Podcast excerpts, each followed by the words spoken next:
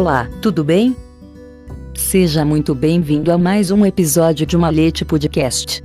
O informativo maçônico, político e cultural. Episódio 69. Busca da verdade através da filosofia. Por irmão Marco Antônio Pérez. Busca. 1. Ato ou efeito de buscar.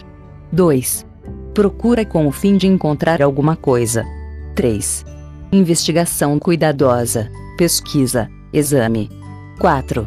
Procura minuciosa, revista. 5. Movimento íntimo para alcançar um fim. Verdade. 1. Conformidade com o real, exatidão, realidade. 2.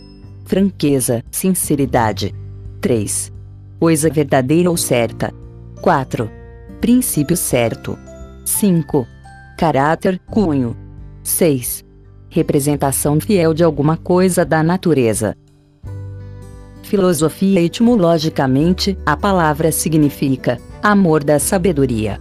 Segundo Aurélio, é um estudo que se caracteriza pela intenção de ampliar incessantemente a compreensão da realidade, no sentido de apreendê-la na sua totalidade, quer pela busca da realidade capaz de abranger todas as outras, o ser, ora realidade suprema, ora causa primeira, ora fim último, ora absoluto, espírito, matéria, quer pelo instrumento capaz de apreender a realidade, o pensamento, as respostas às perguntas, que é razão, o conhecimento, a consciência, a reflexão, que é explicar, provar, que é uma causa, um fundamento, uma lei, um princípio, tornando-se o homem tema inevitável de consideração.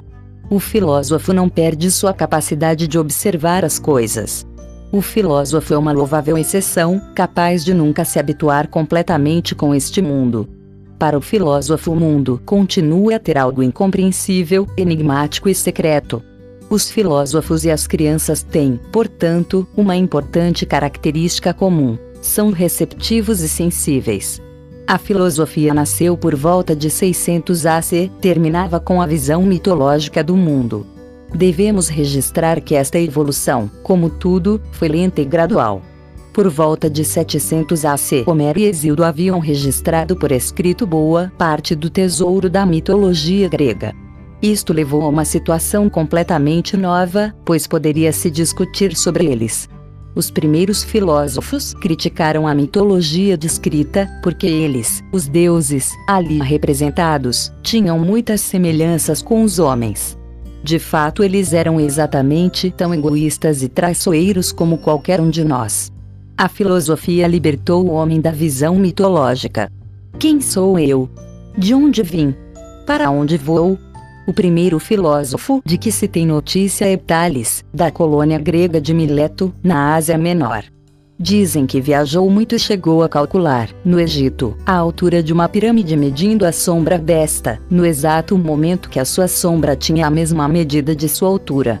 Está registrado que em 585 AC ele previu o eclipse solar. Tales considerava que a água era a origem de todas as coisas. Quando esteve no Egito, certamente ele pôde observar como os campos inundados ficavam fecundos depois que as águas do Nilo retornavam ao seu delta. Segundo dizem, Tales teria afirmado que todas as coisas estão cheias de deuses. O segundo filósofo é Anaximandro, que também viveu em Mileto. Ele achava que nosso mundo era apenas um dos muitos mundos que surgem de alguma coisa e se dissolvem nesta alguma coisa, que ele chamava de infinito. Diferente de Tales, não imaginou uma substância específica. Talvez quisesse dizer que aquilo a partir do qual tudo surge é algo completamente diferente do que é criado. O terceiro filósofo de Mileto foi Anaxímenes, 550-526 AC. Para ele, o ar ou sopro de ar era a substância básica de todas as coisas. É claro que Anaxímenes conhecia a teoria da água de Tales. Mas de onde vinha a água? Para Anaxímenes, a água era o ar condensado. Podemos observar que, quando chove, o ar se comprime até virar água. Anaxímenes acreditava que se a água fosse ainda mais comprimida ela se transformaria em terra. Talvez ele tenha visto que depois do degelo aparece terra e areia. Para ele, o fogo era ar rarefeito. Na visão de Anaxímenes, portanto, terra, água e fogo surgiam do ar. Da terra e da água até as plantas dos campos era só um pulinho. Talvez Anaxímenes acreditasse que a terra, o ar, o fogo e a água tivessem necessariamente que estar presentes para que a vida pudesse surgir. Mas o ponto de partida propriamente dito era o ar. Ele compartilhava da opinião de Tales, segundo a qual uma substância básica subjazia todas as transformações da natureza. Os três filósofos de Mileto acreditavam que somente de uma substância primordial tudo se originava. Nada pode surgir do nada. A partir de 500 AC, aproximadamente, viveram na colônia grega de Eleia, no sul da Itália, alguns filósofos. O mais conhecido entre eles foi Parmênides, 540-480 AC, acreditava que tudo que existe sempre existiu. Este era um pensamento muito corrente entre os gregos. Nada pode surgir do nada, dizia Parmênides. E nada que existe pode se transformar em nada. Nada pode se transformar em algo diferente do que já é. É claro que Parmênides sabia das constantes transformações que ocorrem na natureza. Mas ele não conseguia harmonizar isto com aquilo que sua razão lhe dizia. E quando era forçado a decidir se confiava nos sentidos ou na razão, decidia-se pela razão. Tudo flui. Na mesma época, 540-480 AC, viveu Heráclito de Éfeso, na Ásia Menor. Para ele, as constantes transformações eram justamente as características mais fundamentais da natureza. Tudo flui, dizia Heráclito. Tudo está em movimento e nada dura para sempre. Heráclito chamava-nos a atenção para o fato de que o mundo está impregnado por constantes opostos.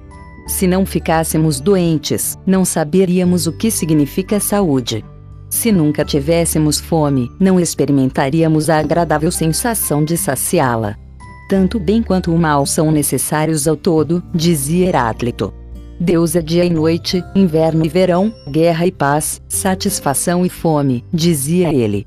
Ele emprega nesta passagem a palavra Deus, mas é claro que com isto não se refere aos deuses de que falavam os mitos. Para Heráclito, Deus, ou elemento divino, é algo que abrange o mundo inteiro. Para ele, Deus se manifesta na natureza em constante transformação e crivada de opostos. Também no lugar da palavra Deus, ele empregava com frequência a palavra grega logos, que significa razão.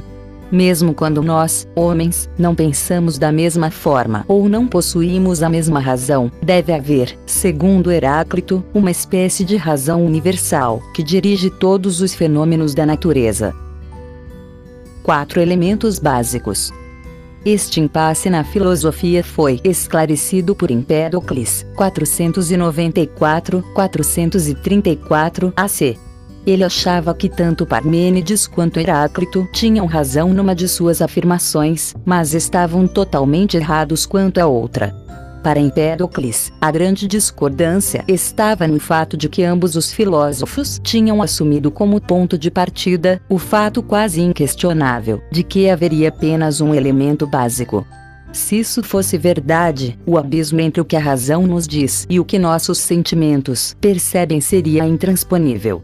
Empédocles acreditava que a natureza possuía ao todo quatro elementos básicos, também chamados por ele de raízes. Estes quatro elementos eram a terra, o ar, o fogo e a água. Na sua interpretação, todas as transformações da natureza seriam resultado da combinação destes quatro elementos, que, depois, novamente se separavam um do outro pois tudo consiste em terra, ar, água e fogo, só que em proporções diferentes de mistura. Quando uma flor ou um animal morre, esses quatro elementos voltam a se separar. No entanto, terra, ar, água e fogo continuam a ser o que sempre foram. Talvez Empédocles tenha visto um pedaço de madeira queimando, o fogo. Quando isso ocorre, podemos ouvir a madeira crepitar, é a água. Alguma coisa vira fumaça, é o ar o que sobra são as cinzas, a terra. Empédocles dizia que na natureza atuava duas forças, por ele chamadas de amor e de disputa. O que une as coisas é o amor, o que separa é a disputa. Um pouco de tudo. Outro filósofo que não se dava por satisfeito com a ideia de um determinado elemento básico foi Anaxágoras, 500, 428 AC. Ele não aceitava a ideia de terra, ar, água ou fogo pudessem se transformar em ossos, pele ou cabelos. Acreditava que a natureza era composta por uma infinidade de partículas minúsculas, invisíveis a olho nu tudo poderia ser dividido, ainda, em partes menores, mas mesmo na menor das partes, existirá um pouco de tudo. Hoje a ciência prova, via demonstrações em laboratório, esta realidade. A teoria atômica. O último grande filósofo da natureza chamava-se Demócrito, 460-370 AC, e era natural da cidade portuária de Abderá, na costa do mar Egeu. Demócrito concordava com seus antecessores num ponto. As transformações que podiam observar na natureza não significavam que algo realmente se transformava. Ele presumiu que todas as coisas eram constituídas por uma infinidade de pedrinhas minúsculas, deu o nome de átomos. Acreditava que, independente do número de átomos e de sua diversidade, todos eles seriam eternos, imutáveis e indivisíveis. Se um corpo, por exemplo, de uma árvore ou de um animal, morre e se decompõe, seus átomos se espalham e podem ser reaproveitados para dar origens a outros corpos. Hoje a ciência provou a existência de partículas menores, prótons, nêutrons e elétrons. Também existe teoria que pode existir outras divisões, porém os cientistas são unânimes em afirmar que em alguma parte deve haver um limite, são destas partículas mínimas que a natureza se constrói. Para ele as únicas coisas que existiam eram os átomos e o vácuo, era um materialista. E a consciência? Demócrito acreditava que a alma era composta por uns átomos particularmente arredondados e lisos. Quando uma pessoa morre, os átomos de sua alma espalham-se para todas as direções e podem se agregar a outra alma. Com sua teoria atômica, Demócrito coloca um ponto final, pelo menos temporariamente, na filosofia natural grega. Ele concorda com Heráclito em que tudo flui na natureza, pois as formas vão e vêm. Por detrás de tudo que flui, porém há algo de eterno e de imutável, que não flui. A isto ele dá o nome de átomo o homem no centro. Por volta de 450 AC, Atenas transformou-se no centro cultural do mundo grego. A partir daí a filosofia tomou um novo rumo. Denominaram-se sofistas. Os sofistas tinham um importante elemento comum com os filósofos naturais. Eles também viam com olhos muitos críticos a mitologia tradicional. O homem é a medida de todas as coisas, disse o sofista Protágoras, 487-420 AC. Com isto ele queria dizer que o certo e o errado, o bem e o mal sempre tinham de ser avaliados com relação às necessidades do homem. Podemos imaginar como foram inflamadas as discussões que os sofistas incitaram na sociedade de Atenas, quando afirmaram que não havia normas absolutas para o certo e o errado. Ao contrário dos sofistas, Sócrates, 470-399 AC, tentou mostrar que algumas normas são realmente absolutas e de validade universal. Este personagem, o mais enigmático de toda a história da filosofia, não escreveu uma única linha. Conhecemos a vida de Sócrates, sobretudo através de seu discípulo Platão, 427-347 AC, que escreveu muitos diálogos, ou conversas filosóficas, nos quais Sócrates aparece. Sócrates diferia dos sofistas num ponto muito importante, ele não se considerava uma pessoa instruída, sábia, Sócrates se autodenominava filósofo, no sentido verdadeiro da palavra, filósofo, amante da sabedoria. Um filósofo sabe muito bem que, no fundo, ele sabe muito pouco. Justamente por isso ele vive tentando chegar ao verdadeiro conhecimento.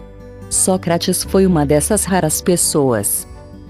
Platão, com 29 anos, viu Sócrates beber o cálice de cicuta. O fato de Atenas ter condenado à morte seu filho mais ilustre, não só lhe deixou marcas para toda a vida, como também determinou a direção de toda a sua atividade filosófica. A morte de Sócrates deixou bem clara a contradição que poderia existir entre as efetivas relações dentro de uma sociedade e a verdade. Em poucas palavras, podemos dizer que Platão interessava-se pela relação entre aquilo que, de um lado, é eterno e imutável, e aquilo que, de outro, flui. O mundo das ideias. Platão achava que tudo que podemos tocar e sentir na natureza flui. Portanto, tudo que pertence ao mundo dos sentidos é feito de material sujeito à corrosão do tempo. Ao mesmo tempo, tudo é formado a partir de uma forma eterna e imutável. Platão achava que tudo ao nosso redor, que podemos tocar, não se pode conhecer verdadeiramente por completo e só podemos chegar a ter um conhecimento seguro daquilo que reconhecemos com a razão, o mundo das ideias. Uma alma imortal. Para Platão, o homem também é um ser dual temos um corpo que flui e que está indissoluvelmente ligado ao mundo dos sentidos, compartilhando do mesmo destino de todas as outras coisas presentes neste mundo dos sentidos. Temos, também, uma alma imortal que é a morada da razão. Justamente porque a alma não é material, ela pode ter acesso ao mundo das ideias. Platão também achava que a alma já existia antes de vir habitar nosso corpo. Ela existia no mundo das ideias. Entretanto, no mesmo momento que a alma passa a habitar o corpo humano, ela se esquece das ideias perfeitas. Neste renascer tem início um processo extraordinário. Quando as pessoas entram em contato com as formas da natureza, aos poucos uma vaga lembrança vai emergindo dentro de sua alma.